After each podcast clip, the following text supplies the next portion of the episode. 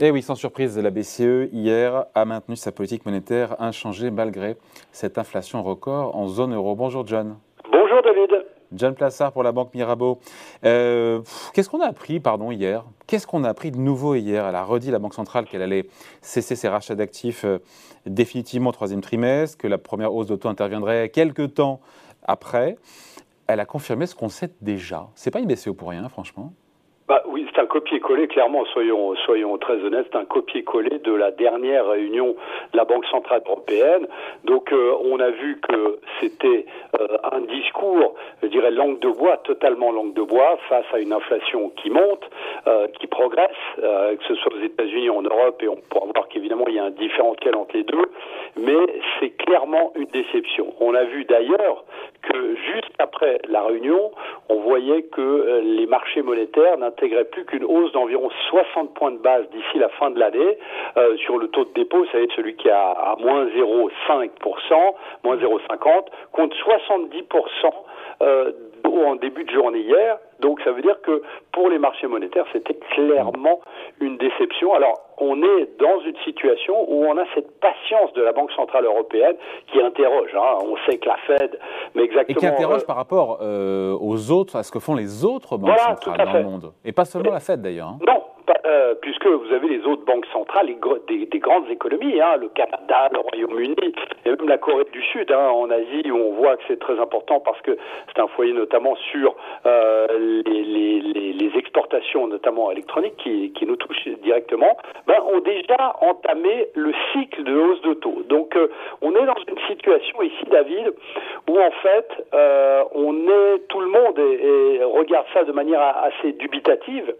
Et ce qu'on euh, conçoit, c'est que en fait, on a euh, on a cru comprendre qu'on avait un consensus sur l'inflation, c'est-à-dire que tous les membres de la Banque centrale européenne se disent que cette inflation n'est plus transitoire, mais maintenant on a d'un autre côté eh des divergences sur l'impact économique de la guerre en Ukraine. Donc on est dans une situation où on avait levé d'une certaine manière le voile sur la hausse de l'inflation, mais on a un nouveau point qui arrive et qui semble euh, être extrêmement perturbant pour la hmm. Banque centrale européenne, c'est l'impact économique et aussi sur l'inflation de la guerre en Ukraine. C'est ce qui explique sa, son extrême patience, encore une fois. Après, elle aurait pu accélérer le mouvement même dans sa communication, et là, même pas. Euh, d'ailleurs, quand elle dit euh, on va cesser, la BCE va cesser tout achat d'actifs en net au troisième trimestre, mais euh, c'est flou, le troisième trimestre, c'est quand C'est juillet C'est quoi C'est.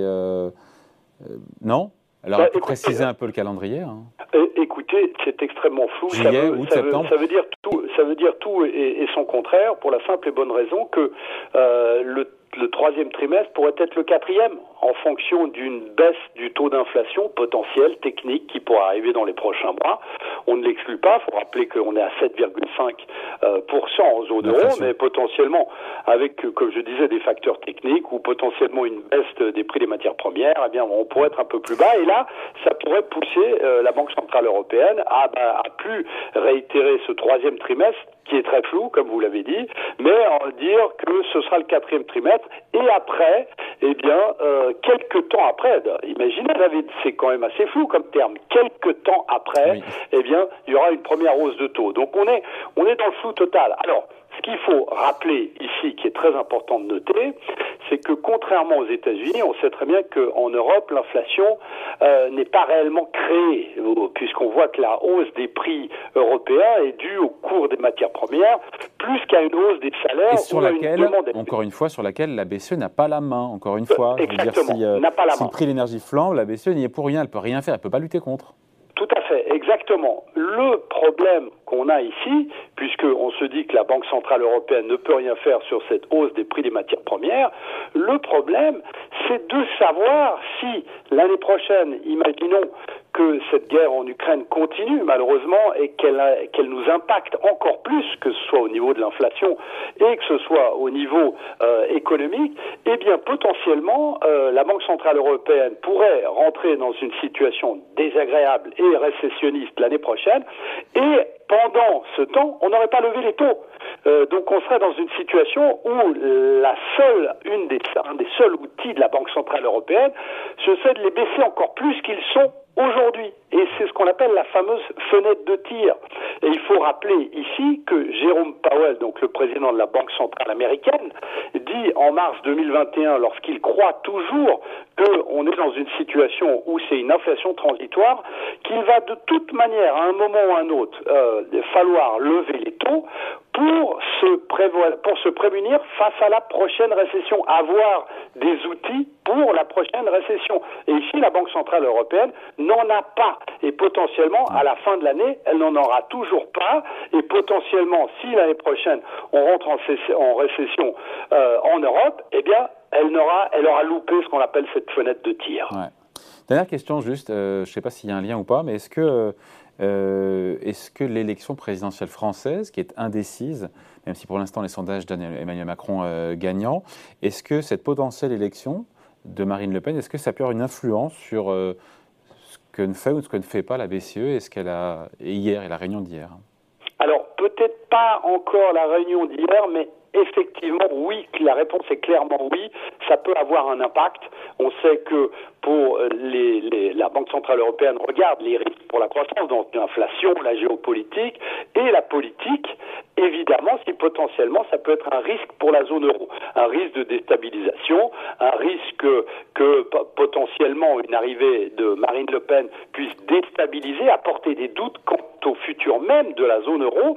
Et ce qui est très intéressant de noter, c'est que en 2002, lorsque Jean-Marie Le Pen euh, est au deuxième tour euh, des élections présidentielles, à Jacques Chirac, eh bien, vous avez Wim Duesenberg, qui est le président de la Banque Centrale Européenne de l'époque, qui euh, le mentionne. Alors, le, risque, entre guillemets, ou la chance de, à l'époque était moins forte qu'aujourd'hui.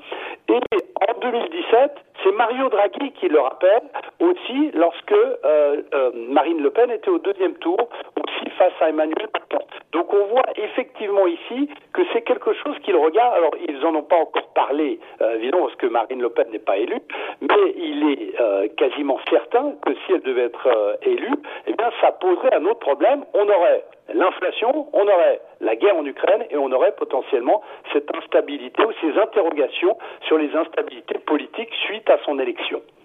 Voilà, merci beaucoup. Explication signée John Plassard pour la Banque Mirabeau. Passez un bon et long week-end, John. Merci David, à vous aussi.